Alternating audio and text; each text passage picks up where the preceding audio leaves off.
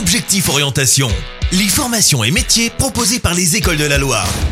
Aujourd'hui, nous recevons le directeur du campus Agronova. Bonjour Jean-Baptiste Roy. Bonjour.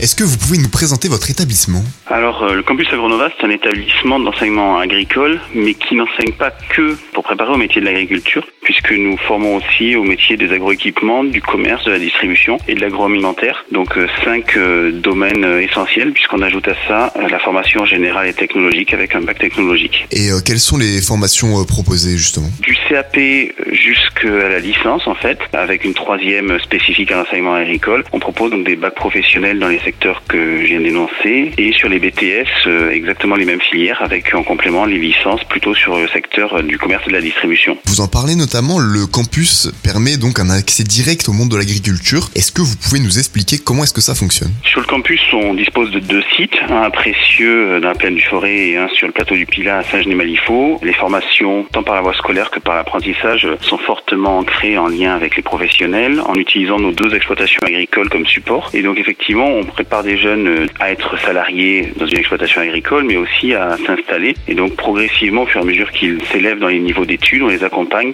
pour euh, réussir leur installation lorsqu'ils souhaitent reprendre une exploitation euh, en, en lien avec leur famille ou hors cadre familial. Le but pour vous, c'est d'être dans le concret directement? L'objectif, c'est de préparer les jeunes qui puissent s'insérer et dont les employeurs soient satisfaits de leurs connaissances, de leurs compétences, de leur savoir-être, c'est-à-dire vraiment travailler à ce que ces jeunes puissent euh, rapidement entrer sur le marché de l'emploi. Merci Jean-Baptiste Roy d'avoir été au micro d'Active Radio. Merci à vous. Retrouvez tous les replays d'Objectif Orientation sur activeradio.com.